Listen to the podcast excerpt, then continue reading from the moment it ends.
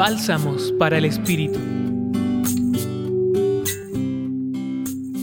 El hermoso y muy profundo relato de los discípulos de Emaús es uno de los que la Iglesia propone para considerar en este día en que la liturgia católica ora por todos los difuntos.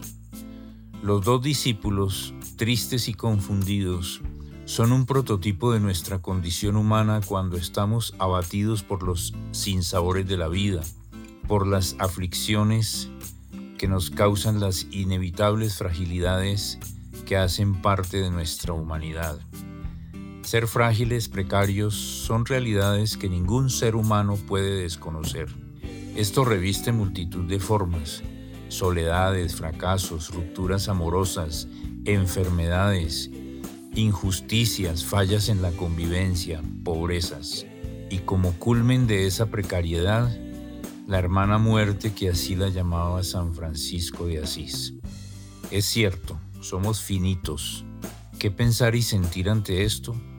Se impone una seria postura existencial, avasallados por el sentimiento trágico de la vida como piensan muchos en el mundo, tal vez convencidos que el único problema filosófico verdaderamente serio es el suicidio como lo propuso el escritor Albert Camus en alguno de sus escritos, en el misterioso caminante que se une a los dos discípulos está la respuesta, y esta viene llena de esperanza y de sentido.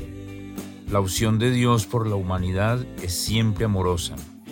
Él nos acompaña desde el nacimiento hasta el ineludible tránsito en el que cruzamos la frontera de la vida con minúscula hacia la vida con mayúscula, con todo su componente de dolor y de purificación, pero de apertura trascendente.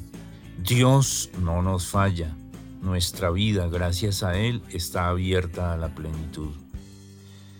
El resucitado es la palabra salvadora con la que el Padre Dios valida todas nuestras preguntas por el sentido de la vida. La palabra final, gozosa siempre, es la bienaventuranza definitiva.